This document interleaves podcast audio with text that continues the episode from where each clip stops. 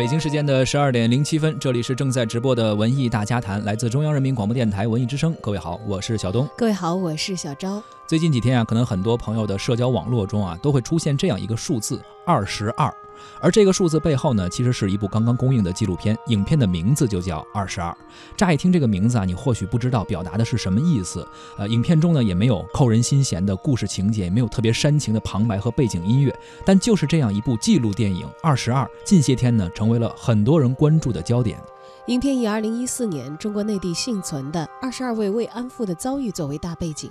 以个别的老人和长期关爱他们的个体人员的口述来串联，展现出他们的生活现状。这也是中国首部获得公映许可的慰安妇纪录片。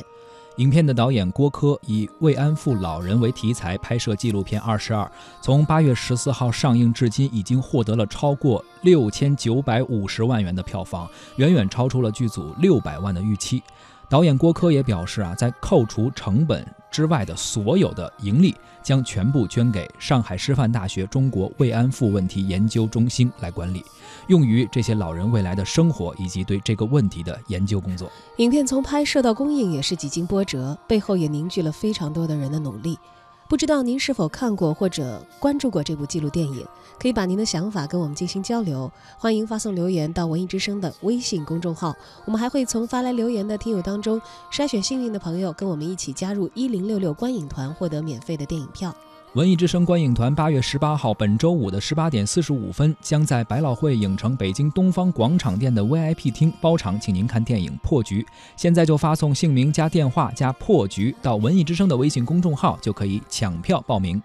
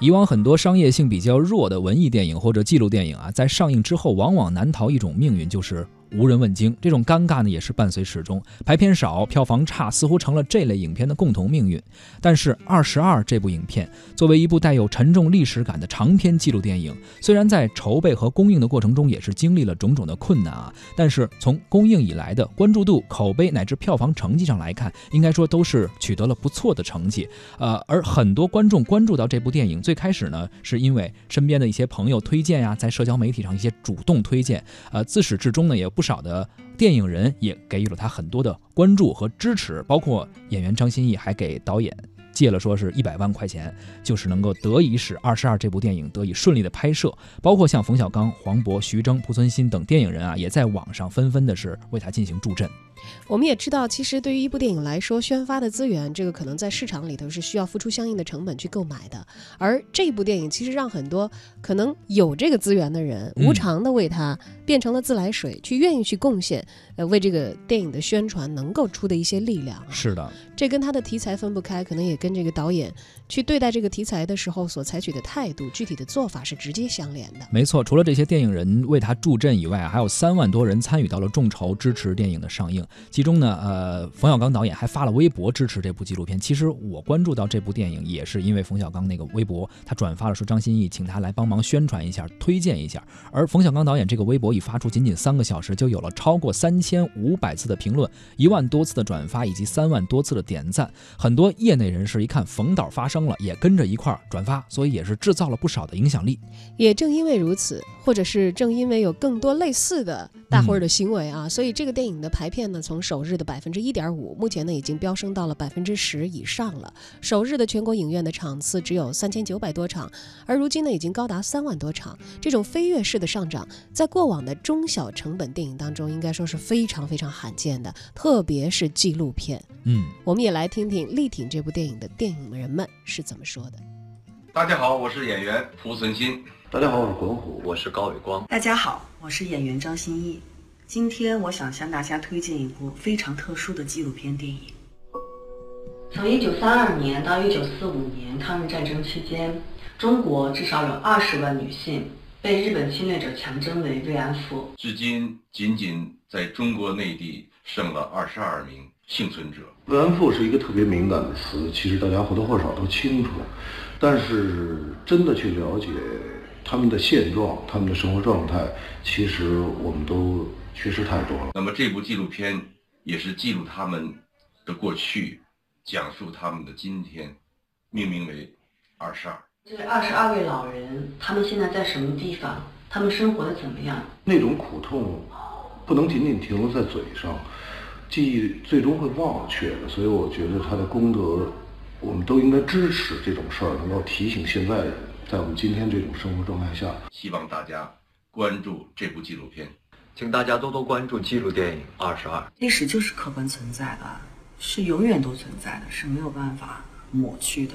所以郭柯导演他做了一件非常非常了不起、非常正确的一件事情。如果没有他，没有这部《二十二》，就不会有人知道战争给妇女、给给给孩子带来多么大的伤害和创伤。面对伤痛，不终日怨恨，但一刻都不能忘。不终日怨恨，但一刻不忘。我们听到了很多电影人都在力挺这部电影，推荐这部电影。而究竟是怎样一部影片能够让众人如此的力挺？这部纪录片的背后又有怎样的一个故事呢？其实，电影的拍摄源于一篇文章对于导演的触动。在二零一二年的时候，导演郭柯偶然阅读到了一篇名为《世界上唯一公开身份慰安妇儿子至今未婚》的文章。文章讲述了九十岁的慰安妇韦少兰和她孩子的故事。于是，导演萌生了以电影形式将慰安妇幸存者生活状态记录下来的想法。二零一二年，导演郭柯完成了纪录短片《三十二》的拍摄，找到了那篇文章里的韦少兰老人，记录下了他当时的生活的状态。由于当时公开身份的慰安妇幸存者有三十二人，所以短片的名字呢也就定为了《三十二》。在拍摄的过程当中，郭柯意识到，人们总是默认这些老人将好奇一生沉浸在悲痛里，但是和他们接触之后呢，却发现他们也是朴素的、寻常的。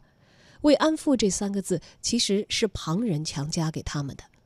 走不出历史的也是旁观者。于是导演希望让大家看一看他们姓什么、叫什么、住在哪里、过着怎样的生活。二零一四年一月，郭柯带着剧组在全国各地拍摄慰安妇幸存者，试图记录这群老人真正的生活状态和心境。但在那时候，全国的三十二位幸存者已经减少到了二十二位，因此这部纪录片。最后，他的名字也就定为了二十二。到了二零一七年上映时，这二十二位老人里，仅存在世的只有九位了。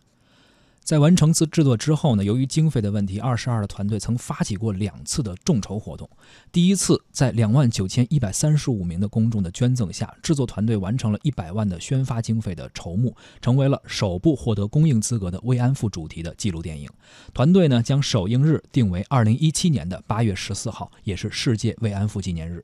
在面临暑期档排片竞争激烈的情况下，团队发起了第二次的众筹啊，在二零一七年的七月七号到九号之间，在全国三十八个城市进行点映，有两千五百六十二名网友参与，超额完成了众筹目标。可以说啊，这个电影能够拍摄出来，并且得以公映，得到这么多人的支持，还真的是经历了很多的磨难，但是结果是好的。我们也来听一听导演郭柯对于这部电影的介绍。各位幺零六点六的朋友，大家好，我是纪录电影《二十二》的导演郭柯，非常高兴能跟大家在这里分享一下我跟这些老人接触的一些点点滴滴。二零一二年的时候，我第一次见到了韦少兰老人，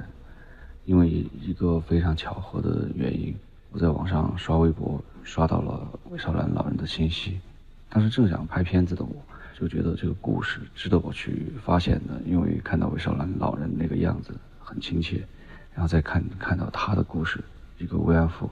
生下日本人的孩子，然后再看他们母子的那张照片，当时我就想要去看看他们。其实当时我接收到的信息跟大家应该是一样的，对于慰安妇的理解就是他们好像每天生活在苦难中，生活在痛苦中。但是当你去了以后，韦少兰老人身上那种积极乐观，甚至于他还会说这个世界很好，他想活下去。那他的这些话让我们产生了好多思考。所以我觉得他是一个活生生的人，不是在像以前那样只是扣一顶帽子，他们是慰安妇，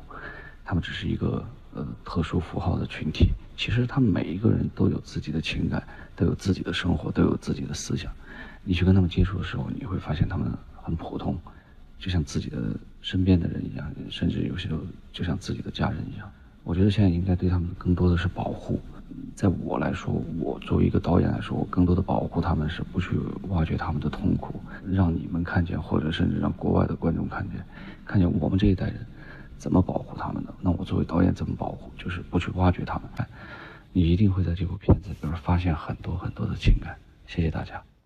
的确，如导演郭柯所说，对他们最好的保护就是不去揭开他们的痛苦。整部影片的拍摄手法确实也是十分的平实和克制。导演拍摄了很多老人生活的场景，一些真实的环境和生活片段，呃，只是作为一个旁观者、记录者就足够了，剩下的留给观众去感受。有人看过之后觉得似乎平静如水，太淡了。但是正是这种平淡，让人们感到真实，感到了更有冲击力。在。讲到历史的时候啊，说到这些老人们经历了痛苦的经历的时候，纪录片《二十二》呃，并没有像传统的一些纪录电影一样去拍他们那些陷入痛苦的回忆等等，甚至不断的去煽情等等，而是一切都停留在恰当的地方，让讲述者去讲述，让记录者去记录。而对于这样一部纪录电影，很多网友都给出了自己的评判和观感。有人说，这部影片可能是这些老人们最后留下的影像了。且不谈技术或者其他，它本身的意义就值得我给它五星。还有人说，感谢这部电影，让那些平凡的扛过了苦难的人们获得更多的尊重。除此以外，对于这部纪录片，观众们又有着怎样的观后感呢？我没有什么了解，我就觉得是，可能是我觉得说，哦，这只是一个很就很少人去关注的团体。我想着，哦，应该有人去关注他们吧，或者应该是，呃，政府一定是有去关注他们的。我当时想就叫理所当然，没有想到说会是这么少的群体去关注他们。之前也从一些书籍啊或者报刊上都有了解过这些东西，但是具体说像这样的纪录片形式是第一个。对于这段历史，因为一直觉得是一个很惨痛的历史，所以就是，呃，属于知道，但是我自己没有就是非常多的去读过这部分的历史。我曾经去过南京大屠杀纪念馆，也去了解过这方面的知识，呃，怎么说呢？但是了解的也不是很多。今天看了影片以后，感觉就是有更深入的了解了。是有听说过，有知道，但是了解的，就是说不是非常的深入。我觉得对我感触最深的是那一段日本留学生对于那个王开凤老奶奶的关怀和照顾。我觉得就是整个这部影片没有说。特别痛苦的那种申诉，反而就是很真实、很平淡的在讲一些老人些现状，所以我觉得这一点还是挺出乎我意料，也挺震撼我的。原来他们现在生活是这个样子，很现实，就活生生的，就是生活在我们当中。他就不再成为一段只是写在文字上的一种历史，而是变成了一种现实。海南那个只有一个人住的那个老奶奶，她去世的就。感觉特别的难受，我也在分享给我身边的朋友。就刚才比较震撼的，也是在后面找到自己的名字嘛，就觉得自己还是做了一件非常对的一件事，所以也会去让大家更了解这段历史吧。毕竟还是，就是我还是我说，历史不应该被忘记，大家还是应该了解、知道，至少应该知道这些老人。他们的状态是什么样子的？我我会就是以口述的方式，还有就是在我的一些客户端上面，呃，微博、微信，还有 QQ 等平台，然后会就是推出，呃，就是发一些图片还有文字，然后希望大家能够去支持这个。我觉得这个片子啊，就非常需要这种公映，非常需要公映，让国人去接受一下这个影片的洗礼。我觉得中国的电影观众真的是最好的观众。我这几天在网上关注这部电影，还有一些微博的评论的时候，有一些呃呃观众朋友啊，在他的城市说可能排片量不是很高，或者自己上班没有时间去看的时候，他说我在通过网络购票的方式买了多少张票，然后放到了哪个影院，你们可以直接想要的话来联系我，我不能够做更多，但是我可以支持一些他的票房，请一些人去看电影。最近我也是在朋友圈当中屡屡看到《二十二》这部电影成为各大公号推荐的一个对象啊。嗯，我有一个朋友也是写这个呃娱乐公号的，可能平时大家看到的他的公号里，除了电影之外，各式各样的影视圈啊、文化圈的事儿都有啊。嗯，但这次其实他在自己转发他那篇公号文章到个人的朋友圈的时候，说了一句话，说我难得在评论区。看到这么干净的内容，就是全面的干净。因为知道平时你讲点什么内容，你发一个公号出去，你会收到各式各样的评论，可能甚至有愤怒的，有有有这个觉得看了以后 你写公号人心情很不好的，观点不一是观点不一，甚至有些人是非常不礼貌的说。但是在这一篇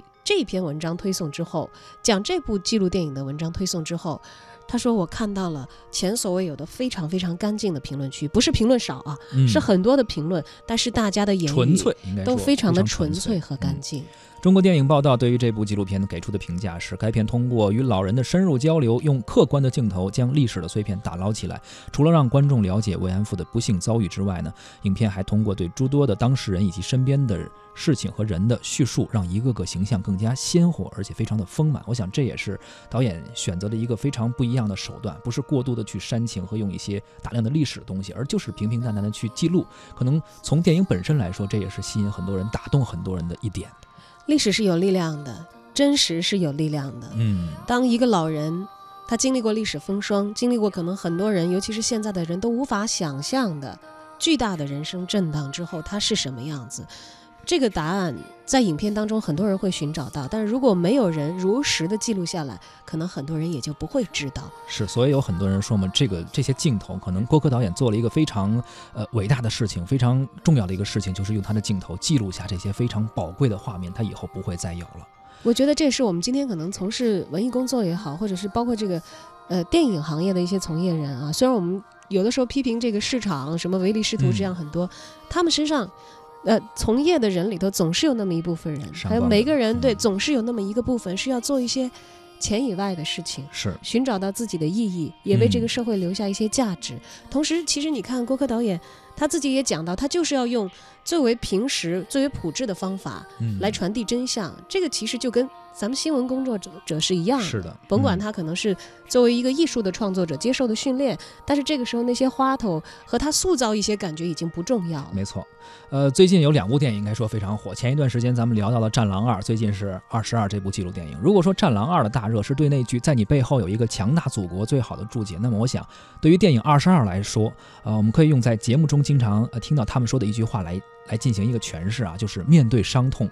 不终日怨恨，但是一刻也不能忘，不能够忘记历史，不能够忘记过去。呃，在此我们也希望吧，更多的人能够走进电影院去关注这部纪录电影《二十二》。嗯，因为真相就在那里。嗯。